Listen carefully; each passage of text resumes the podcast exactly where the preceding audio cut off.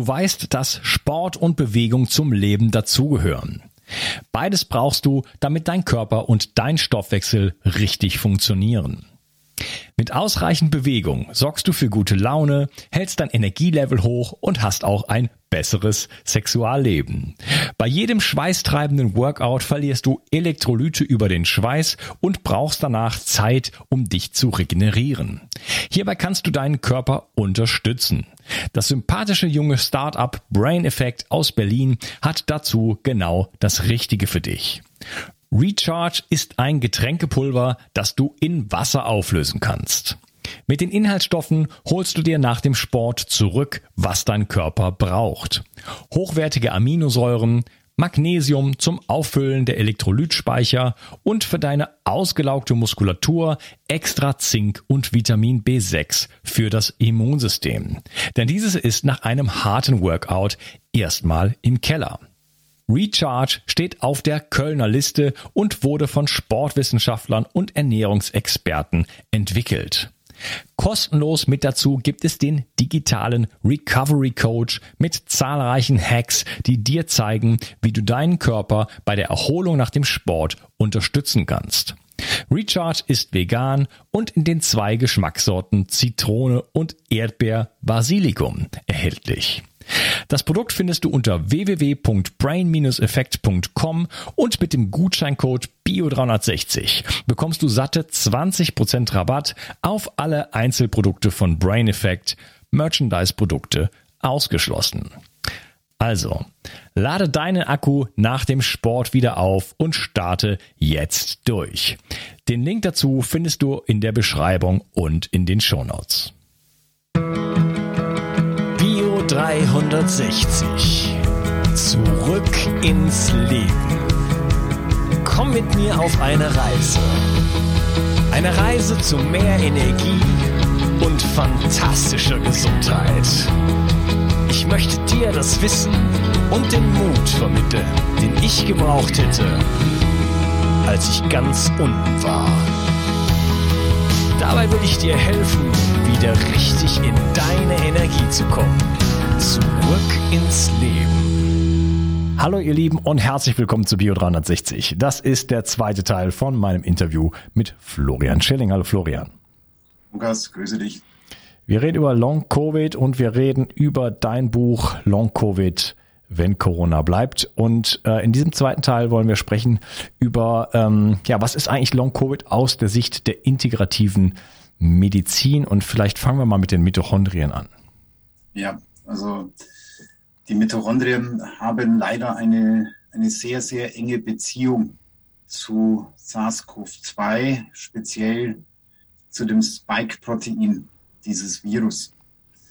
Die sind, die sind aufs engste miteinander verbandelt und zwar ohne Happy End für die Mitochondrien. Ich formuliere es mal so.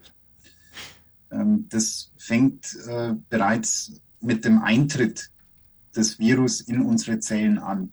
Wie geht das Virus in die Zellen rein? Ähm, es nutzt den ACE2-Rezeptor als Tür. So. Und wenn das Virus jetzt durch diese Tür durchgeht, dann ist der ACE2-Rezeptor danach weg. Also das äh, bedeutet, äh, die Zelle verarmt an diesen Rezeptoren. Und jetzt sind diese Rezeptoren aber extrem wichtig für die Regulation der Mitochondrien. Also die aktivieren zum Beispiel die mitochondrialen Gene. Die stimulieren die Mitochondrienbildung und die stimulieren auch die mitochondriale Leistung, den mitochondrialen Stoffwechsel. Jetzt, wenn dieser Rezeptor weg ist in dieser Zelle, das, das, das können wir uns vorstellen, wie wenn ich beim Auto das Gaspedal ausbaue.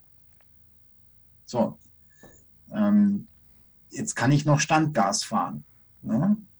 Aber da damit komme ich jetzt keinen Berg hoch und äh, ich komme nicht auf die Autobahn. Keine Chance. Also das ist schon mal das Erste. In dem Moment, wo das Virus in die Zelle reingeht, kriegen die Mitochondrien schon mal eins auf den Deckel. Das Zweite, was dann passiert, ist, dass das Virus unsere Zellen veranlasst, neue Viren zu bauen. Ja, so. Und da haben wir jetzt eine Spezialität bei SARS-CoV-2, dieses Spike-Protein. Das lässt das Virus nämlich nicht direkt von der Zelle bauen, sondern das lässt das Virus von den Mitochondrien bauen. Also das Virus schleust sein Erbgut, seine RNA in die Mitochondrien ein und die bauen dann das Spike-Protein. Jetzt, wenn das Mitochondrium hier beschäftigt ist, Spike zu bauen, dann baut es natürlich nichts für den Eigenbedarf.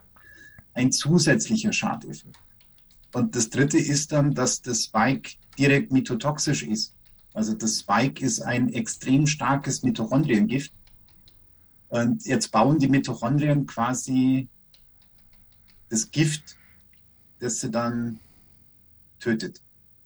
Deswegen haben wir im Anschluss an Covid oder systemisches Spikum enorme Schäden bei den Mitochondrien. Also die Mitochondrienpopulation ist gravierend vermindert.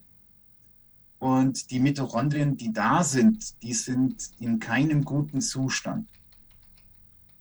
Und da muss man jetzt natürlich, also die Dinge muss man erstmal quantifizieren. Also für mich ist das eine der zentralsten Messungen hier, dass man sagt, wie geht es den Mitochondrien? Und wenn man feststellt, wir haben hier signifikante Probleme, dann muss das ein Schwerpunkt in der Therapie werden. Also die Mitochondrien sind so wichtig für unseren Zellstoffwechsel. Das geht über Energieproduktion weit raus. Die steuern große Teile unseres Genoms, also die regeln, welche Gene bei uns aktiv, inaktiv sind. Die steuern auch den Zelltod, die Apoptose. Wenn das nicht funktioniert, habe ich zum Beispiel auch erhöhte Tumorrisiken. Also das sind alles so Dinge, die da hinten dran hängen. Also das kann ich mir nicht leisten, hier die Mitochondrien brach liegen zu lassen. Mhm. Wie, wie äh, misst man die am besten? Also ein geeigneter Suchtest äh, sind die LDH-Isoenzyme, LDH1 bis 5. Und für eine Mitochondrienschädigung spräche eine Erhöhung der Isoformen 4 und 5. Also 4 und oder 5, so muss man es sagen. Ähm, ich habe in meinem Buch ähm, ein Laborprofil drin, wie man das mit den Mitochondrien abklärt, welche Suchtest man nimmt. Man kann auch zum Beispiel die M2-PK verwenden. Wenn man jetzt eine Vorgeschichte hat mit Krebserkrankung zum Beispiel oder Krebspatient ist, dann ist es besser, man misst das Ganze mit der TKTL1. Und wenn man dann im Detail wissen will, was ist in den Mitochondrien los, wo hapert es, also ist es die Membranqualität, ähm, ist es eine Radikalenbelastung, ist es ein Nährstoffmangel. Ja, wenn man hier wirklich im Detail herausfinden will, welche Punkte müssen angegangen werden, dann macht man diesen bioenergetischen Gesundheitsindex. Das ist so ein Leistungstüff für die Mitochondrien. Und da kann man dann wirklich super genau ablesen, welche Maßnahmen sind denn jetzt alle angezeigt. Also ein Punkt Suchtest, zweiter Punkt im Detail gucken, was ist alles Problem. Das gravierendste Problem zum Beispiel, wenn hier noch Spike im Körper ist, ähm, dieses Spike blockiert mitochondriale Gene. Ja, das ist natürlich bitter. Wenn jetzt ähm, die Gene, die ich brauche, um Mitochondrien zu bauen, von dem Spike blockiert werden, ja, dann kann ich Mikronährstoffe schlucken und Sport betreiben, äh, so viel ich will. Das wird mir nichts bringen. Also in dem Fall müsste man jetzt erstmal die Gene aktivieren, um hier überhaupt den Heilungsprozess zu ermöglichen.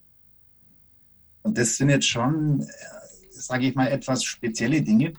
Ja, da werden die meisten Kollegen und Kolleginnen draußen äh, etwas Anleitung benötigen. Deswegen ist es im Buch auch Schritt für Schritt dargestellt. Ja.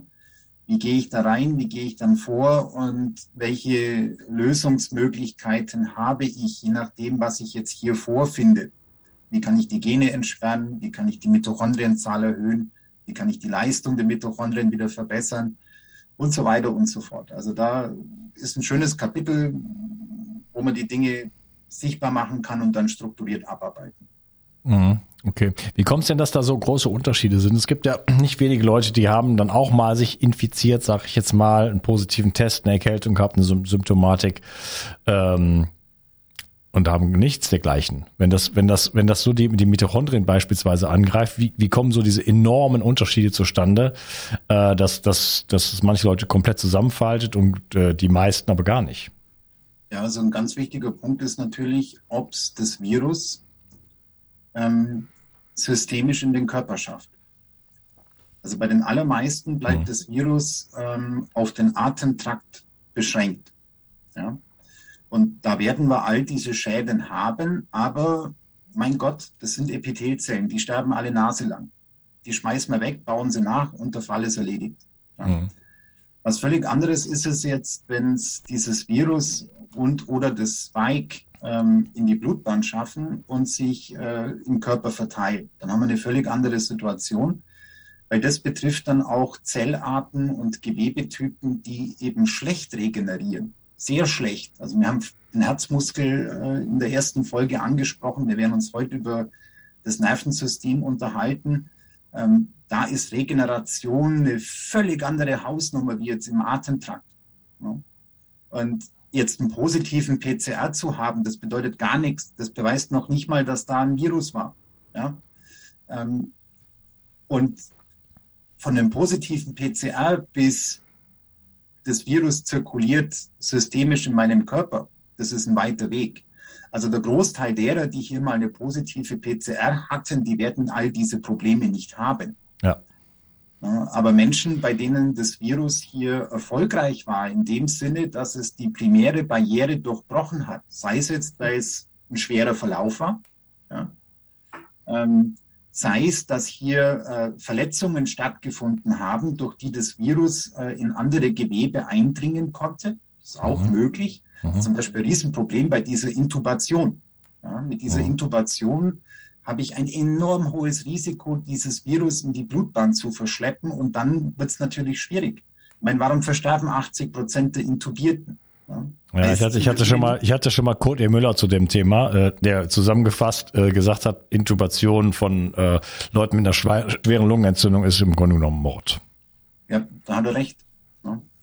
Also da muss man schauen, wie ist es, wie ist es gelaufen? Und jetzt selbst wenn es das Virus in die Blutbahn schafft, dann haben wir ja immer noch ein Immunsystem. Also das ist ja noch nicht aller Tage Abend. Wenn ich jetzt ein fittes Immunsystem habe, das dieses Virus schnell erkennt und eliminiert, dann werden die Schäden überschaubar sein. Habe ich jetzt zu dem Zeitpunkt aber ein inkompetentes Immunsystem, klassisch bei Diabetikern, oder ein Immunsystem, das mit chronischen Entzündungen beschäftigt ist, da sind wir jetzt dann bei der Adipositas, dann wird das nicht so gut ausgehen. Ja? Und dann werden die Schäden hier sehr schnell sehr groß. Deswegen eine Corona-Infektion ist vom Verlauf her sehr variabel. Das hängt von sehr vielen Faktoren ab. Ähm, deswegen aus der Anwesenheit des Virus dann Rückschlüsse zu ziehen, ob all diese Dinge hier stattgefunden haben, das ist eigentlich nicht möglich. Das muss man wirklich im Nachgang eruieren.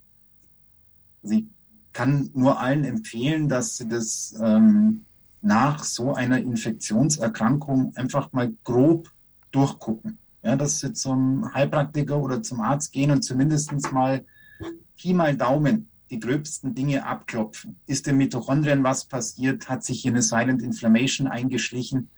Ähm, je früher man das erkennt und bearbeitet, desto höher ist die Wahrscheinlichkeit, ähm, dass es nicht chronifiziert. Je später ich das alles angehe, desto schwieriger, desto zäher wird es da rauszukommen. Wenn, du kennst es selber, wenn man hier mal, wenn die Dinge mal auf ein gewisses Maß eskaliert sind, also wenn ich hier dann mal zum Beispiel in dem CFS drin bin, ja, da komme ich nicht in ein paar Wochen wieder raus. Das, das erfordert Monate, nicht selten auch Jahre Arbeit, um das dann wieder herzustellen. Ja, und das schon, wenn man weiß, was man tut und jemand hat, der einen betreut. Ich, ich habe da selber an mir rumgedoktert. Nee, nee, das ist natürlich, äh, das ist aber generell so, wenn das Kind einmal in den Brunnen gefallen ist, dann kommt eine Abwärtsspirale, die kann man auch umdrehen, aber das dann wird es halt schwierig. Ne? Ja. Ähm, ja. Solange, solange die Energie noch da ist, solange die Systeme noch so weit funktionieren, kann man, kann man noch viel, viel, viel, viel mehr machen und äh, kleine Sachen aus, äh, ausbessern, sage ich jetzt mal. Aber wenn es so einmal so richtig so in so eine, in so eine Kaskade reingeht, ne, dann äh, muss muss man auch mit harten Bandagen äh, teilweise arbeiten, um jemand überhaupt wieder rauszuholen. Ne? Und dann braucht man viele Maßnahmen, Zeit, Geduld und so weiter. Ja, ich meine, sagen wir mal, man schleppt jetzt hier so eine Mitochondriopathie mit sich rum. Das ist beispielsweise Gift fürs Immunsystem. Also wir sehen bei vielen Long-Covid-Patienten sehr, sehr schlechte Immunfunktionswerte. Also die Zellen sind da, aber sie sind nicht wirklich fit. Man muss die zum Jagen tragen quasi. Und das erhöht jetzt natürlich das Risiko, dass man sich da im Nachgang noch andere Dinge zusätzlich einfängt. Ja, wenn mein Immunsystem jetzt hier über Wochen und Monate in einem schlechten Zustand ist, weil die Mitochondrien nicht arbeiten und eine aktivierte Abwehrzelle, die braucht Energie ohne Ende, Leute. Also das, boah, die, die, die haut ATP raus, das glaubt keiner. Und wenn das jetzt nicht stattfindet, dann, dann kann ich da wieder andere Infekte sammeln. Dann kommt als nächstes vielleicht ein EBV dazu. Ja, das ist nicht schön. Und wenn der jetzt auch noch hier seine Schäden setzt, dann potenzieren sich die Dinge jetzt. Ja. Also, wie du sagst, wenn es dumm läuft, komme ich hier in eine Abwärtsspirale, aus der wieder rauszukommen zwar möglich ist, aber alles andere als einfach. Ja. Also die, die Ursachen, warum jemand äh, auf eine solche Infektion völlig unterschiedlich reagiert. Du hast einige Sachen angesprochen, ähm, also Diabetes, Adipositas beispielsweise, aber auch Grundinfektionen, die schon da sind, Schwermetallbelastung zum Beispiel wie bei mir, die kommen dann auch huckepackt mit Infektion und so weiter. Es gibt also so viele Sachen, traumatische Belastung, da könnte man eine unendliche Liste machen. Wir sind halt einfach alle unterschiedlich ins Rennen geschickt worden oder, oder benehmen uns auch in diesem Rennen äh, oder in diesem Spiel völlig unterschiedlich. Und deswegen äh, trifft was auch immer in der Umwelt auf äh, für immer ein, ein, ein einzigartiges Wesen und hat dann auch eine einzigartige äh, Reaktion. Ne? Und äh, dann interagieren wir weiter mit der Umwelt, beispielsweise weitere Infektionen, die dann auf uns zukommen. Und wenn wir dann total geschwächt sind, ja, dann äh, dann wird es halt schwierig. Es ist, doch, es ist doch interessant, wenn wir uns mal die Hauptrisikofaktoren für äh, schweres Covid oder Tod durch Covid anschauen. Wir reden von einer Atemwegsinfektion. Also was würde man eigentlich erwarten?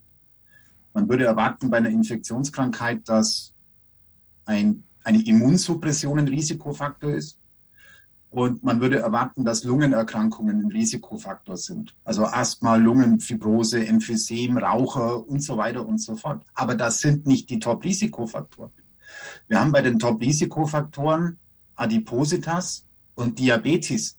Ja, sekundär Alter. Aber warum? Weil da halt diese Dinge vermehrt zum Tragen kommen. Mhm ja, wieso jetzt Adipositas und Diabetes? Was hat denn das bitte mit einer Atemwegsinfektion zu tun? Und wenn man sich anschaut, was die beiden hier mit sich bringen, das ist eine Oxidose, also eine chronische Radikalenbelastung.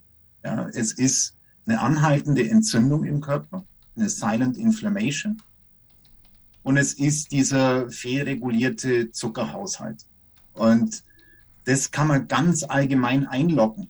Also jeder der hier radikalen Stress hat im Vorfeld, der Silent Inflammation hat und einen eskalierten Zuckerstoffwechsel, der wird mit Corona nicht viel Freude haben. Ja? Also das äh, ist allgemein für alle zutreffend. Ob das jetzt dann eine Adipositas ist oder ob der die Silent Inflammation zum Beispiel wegen Schwermetallen hat oder wegen einem Zahnherd oder, oder, oder, oder, das ist völlig wurscht. Aber diese drei Punkte, Entzündung, Radikale und dieses hohe Zuckerangebot. Das ist, worum es geht. Und äh, wenn die da sind, dann wird Covid lebensgefährlich. Hm. Okay, ähm, jetzt mal zum nächsten Punkt kommen. Ähm, Neuroinflammation. Ja. Was passiert im Nervensystem, im Gehirn, wenn ich mich äh, aus, aus Sicht der alternativen oder der integrativen Medizin, wenn ich mich mit ähm, Covid oder Long-Covid sozusagen infiziere? Ja, also hier gab es bereits sehr früh ähm, im Pandemieverlauf absolut signifikante und spannende Erkenntnisse. Ähm, aus Deutschland sogar, ja. Deutsche Uniklinik. Die haben bei Long-Covid-Patienten hier PET-Scans gemacht.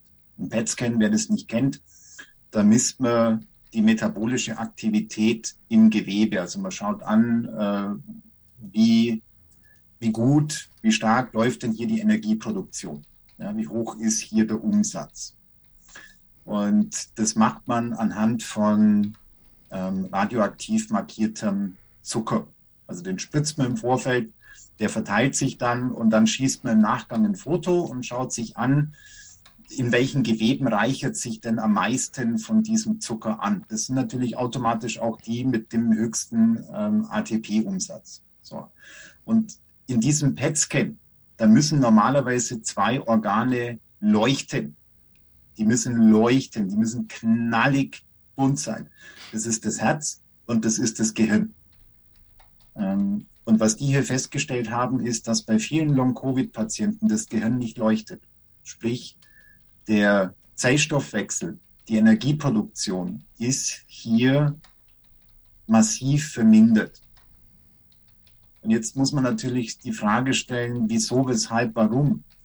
Wieso ist das Nervensystem hier bereits auf Ebene des Zellstoffwechsels so signifikant beeinträchtigt im Nachgang zu dieser Covid-Erkrankung? Und da wissen wir inzwischen sehr viel. Auch hier geht es wieder primär um das Spike. Also das Spike, wenn hier über die Blutbahn ähm, Spike an der Bluthirnschranke ankommt. Die Bluthirnschranke ist ein spezieller Gewebetyp, der unser komplettes zentrales Nervensystem umgibt. Und alles, was hier von der Blutbahn ins Gehirn will, muss durch diese Bluthirnschranke. Das ist, das ist ein wunderbarer Schutzmechanismus, der verhindert, dass hier Toxine und Erreger in unser Gehirn gelangen. Es sei denn, da kommt ein Spike. Ähm, dieses Spike zerstört die Bluthirnschranke. Und zwar innerhalb von Stunden. Die ist weg. Also die ist, die ist nicht etwas beeinträchtigt oder so, sondern man hat das hier, man hat das hier im Nachgang gemessen. Wir haben hier eine Abnahme ähm, des Bluthirnschrankengewebes um bis zu 90 Prozent nach Kontakt mit dem Spike. So. Das heißt, das erste, was das Spike macht, ist diese Schutzhülle, diese Schranke auszuradieren. Dann tut sich natürlich das Virus deutlich leichter ähm, vor Ort zu kommen. Aber nicht nur das Virus, sondern jetzt tut sich natürlich alles leichter, ins Gehirn zu kommen. Das heißt, je nachdem, was jetzt zu dem Zeitpunkt so alles in meinem Körper unterwegs ist, habe mhm. ich jetzt ein hohes Risiko, dass das in meinem Gehirn landet. Muss man mal schauen, was das alles ist. Ne? Also das sind jetzt auf einmal Sachen unterwegs. Ja, also dann gehe ich irgendwie in Subway, habe ich den Namen gesagt, also irgendwas weiß ich wohin und esse ein Thunfisch-Sandwich und habe jetzt dann äh, alles Quecksilber, was da drin war, sofort in meinem Gehirn, so nach dem Motto. Genau, also das hat enormes äh, Potenzial für sekundäre Schadeffekte. Ja, äh, da ist natürlich bei den Peaks ist es ja so, also äh, wenn man normalerweise jemand impft, ah, jetzt habe ich das böse Wort gesagt, wenn man jemand schlumpft, dann äh, sticht man die Nadel rein und dann zieht man ran und schaut, dass man kein Gewebe, kein, äh, kein Blutgefäß getroffen hat. Ja. Ähm, Frage, bei wie vielen Menschen wurde das genau so gemacht? Das heißt, die, es besteht die Chance, wenn das nicht gemacht wird, dass zum Beispiel ein Blutgefäß getroffen wird. Ne? Ähm, nicht, dass es nicht ansonsten auch schon schlimm genug wäre, aber wenn ich dann gleich in das Blutgefäß sozusagen ziele, dann habe ich es sozusagen direkt im System. Und wenn wir jetzt von dir erfahren, dass es 90 Prozent der Blutgehirnschranke mal komplett irgendwie auflöst, alter Schwede.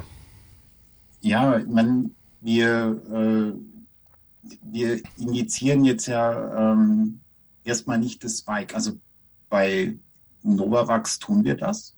Das ist aus meiner Sicht nicht wirklich schlau. Und äh, bei den anderen injizieren wir ja erstmal die Nanopartikel, die ähm, die RNA enthalten. Das Blöde ist jetzt nur, die Nanopartikel gehen auch durch die Bluthirnschranke. Und jetzt fangen äh, die Zellen in meinem ZNS dann an, äh, Spike in ihre Membran einzubauen. So, ähm, was passiert, wenn eine Nervenzelle Spike in ihre Membran einbaut? Da passiert Folgendes, das Immunsystem schaut sich das an und sagt, nee, äh, das ist nicht korrekt, das geht so nicht. Und dann wird mein Immunsystem diese Nervenzelle zerstören. Mhm, sorry, warum geht das mRNA durch die Blutgehirnschranke? Weil das in den Nanopartikeln drin ist. Diese Nanopartikel ähm, werden durch die Bluthirnschranke nicht aufgehalten. Okay. Das ist auch bekannt. Also es gibt hier ähm, diese EMA-Assessments, ähm, wo man das äh, im Tierversuch mal ein bisschen angeguckt hat. Wo landen denn diese Nanopartikel überall? Und die landen halt überall, also von der Großzehe bis zum Großhirn. Ja. Und ja, dann habe ich auch wieder Spikum im Nervensystem. Das ist alles andere als gesund. Jetzt, ähm, was dann passiert, egal wie jetzt das Spike hier hinkam, ja, ob das jetzt durch die Infusion, äh, durch die Infektion war, ob die Nanopartikel ähm, mein Gehirngewebe dazu veranlasst haben, Spike zu bauen oder ob ich äh, bei der Schlumpfung des Spike direkt injiziert bekommen habe, ist völlig wurscht. Jetzt ist dieses Spike da oben drin. Und dann fängt das Spike an, mein Glia-Gewebe umzuprogrammieren. Das Glia-Gewebe, das ist das, das Stütz- und Nährgewebe für unsere Nervenzellen. Also die Nervenzellen hängen hier nicht in den Vakuum, sondern die sind von diesem Glia-Gewebe umgeben. Dieses Glia-Gewebe schützt die Nervenzellen, es ernährt sie.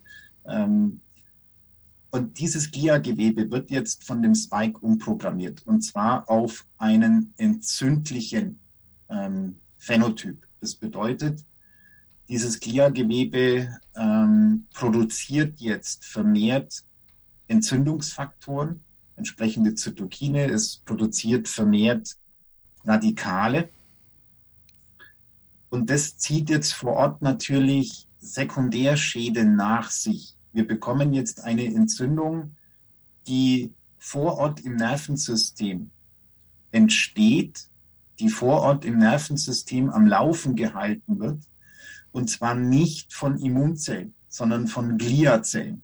Und das äh, ist jetzt in der Praxis wieder schwierig, weil diese Entzündung anders funktioniert als eine Entzündung in der Peripherie die läuft mit anderen Entzündungsfaktoren, mit anderen Entzündungsmechanismen.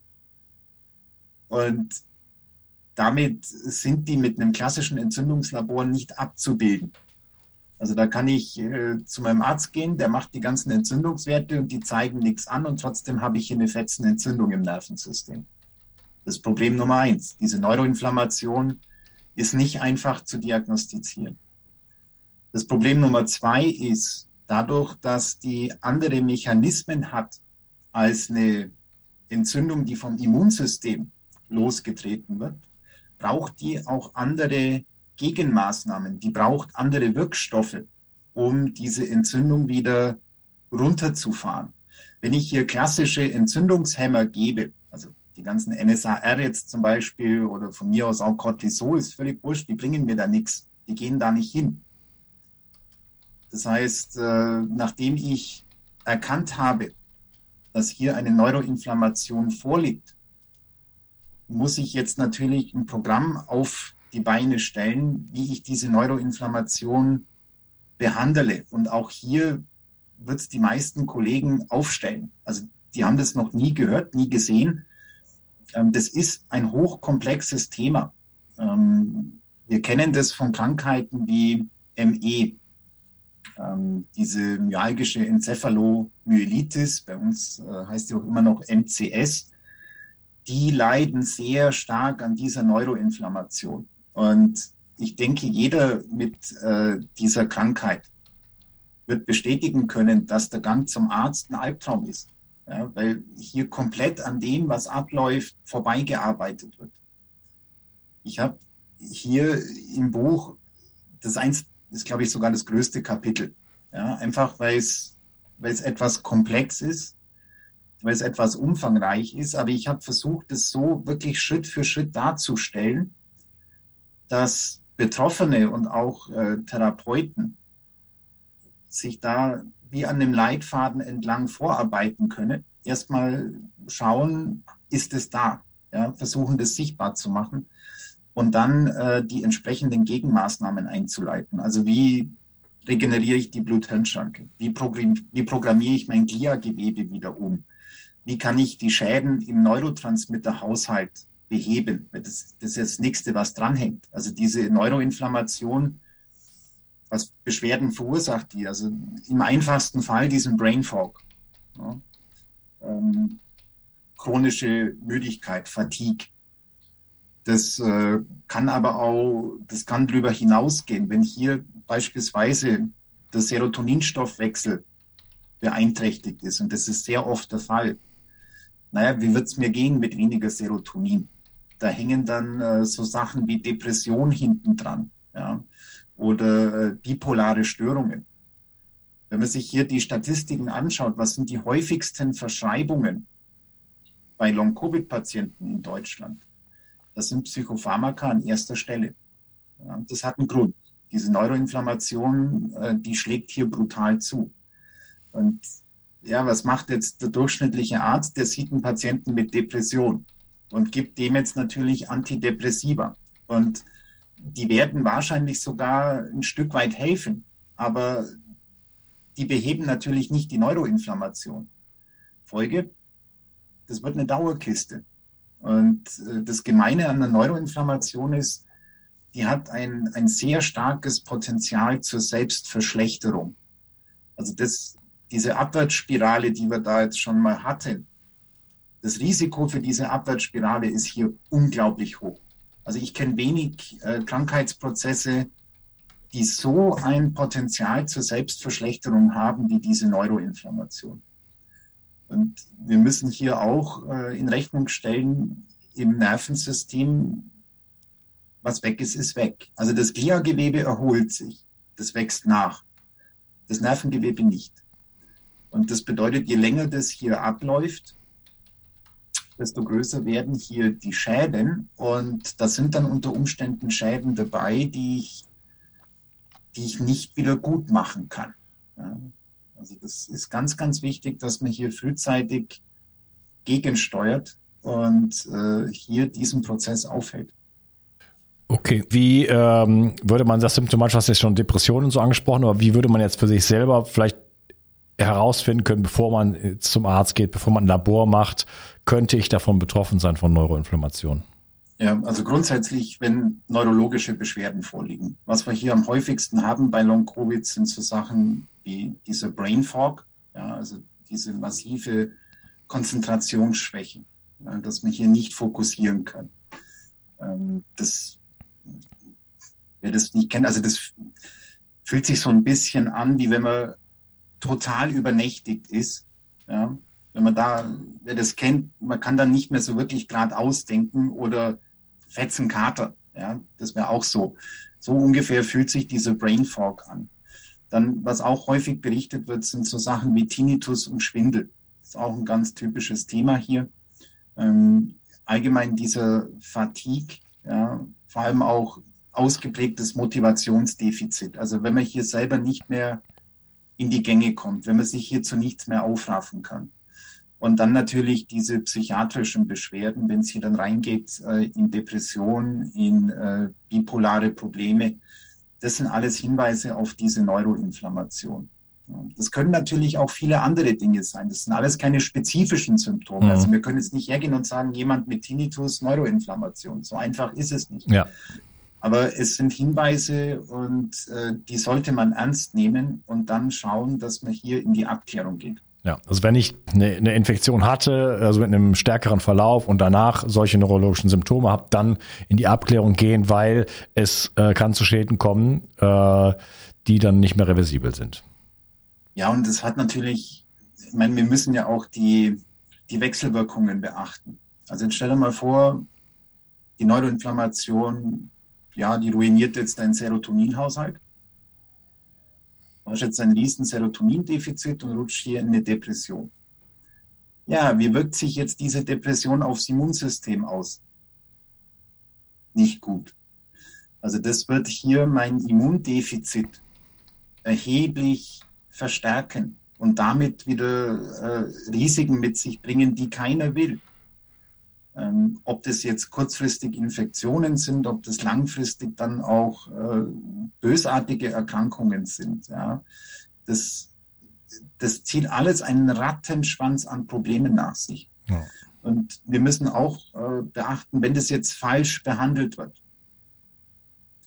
und das heißt im Regelfall pharmakologisch, dann habe ich das ja auch noch an der Backe. Jetzt habe ich eine Behandlung, die nicht nur nicht hilft, sondern jetzt nehme ich unter Umständen hier die Nebenwirkungen mit, ohne irgendeinen Benefit. Also wenn jetzt hier zum Beispiel ähm, einfach mit Psychopharmaka reingegangen wird und äh, das funktioniert dann nicht, klar, weil sie die Entzündung nicht einschränken, was wird dann passieren? Dann wechselt man die Medikamente.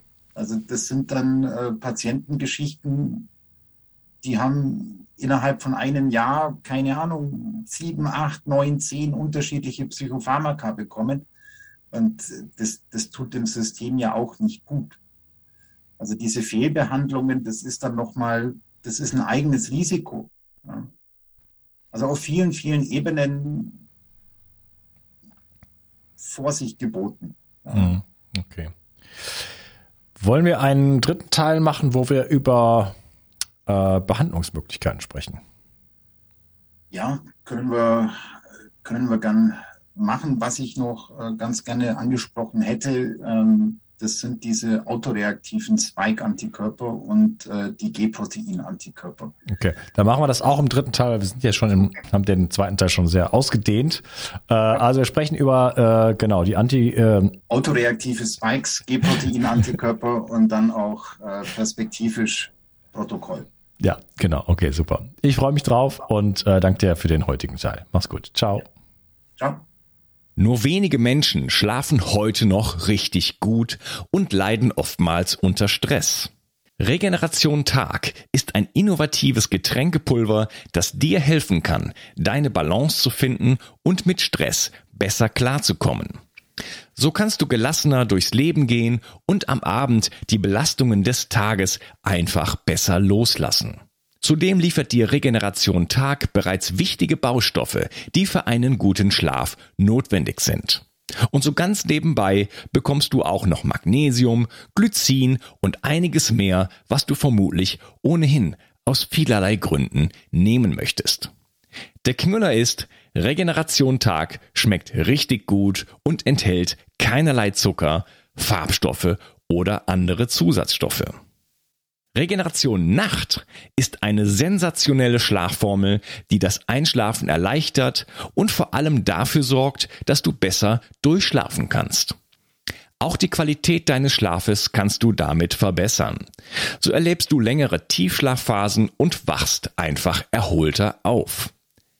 Für deine Gesundheit und dein Wohlbefinden ist ein guter Schlaf die beste Anlage, in die du investieren kannst. Alleine und besonders in Kombination mit Regeneration Tag bekommst du alles, was du für deine Erholung und einen guten Schlaf brauchst. Bio 360. Zurück ins Leben. Komm mit mir auf eine Reise.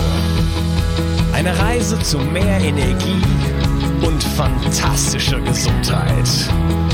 Ich möchte dir das Wissen und den Mut vermitteln, den ich gebraucht hätte, als ich ganz unten war. Dabei will ich dir helfen, wieder richtig in deine Energie zu kommen. Zurück ins Leben.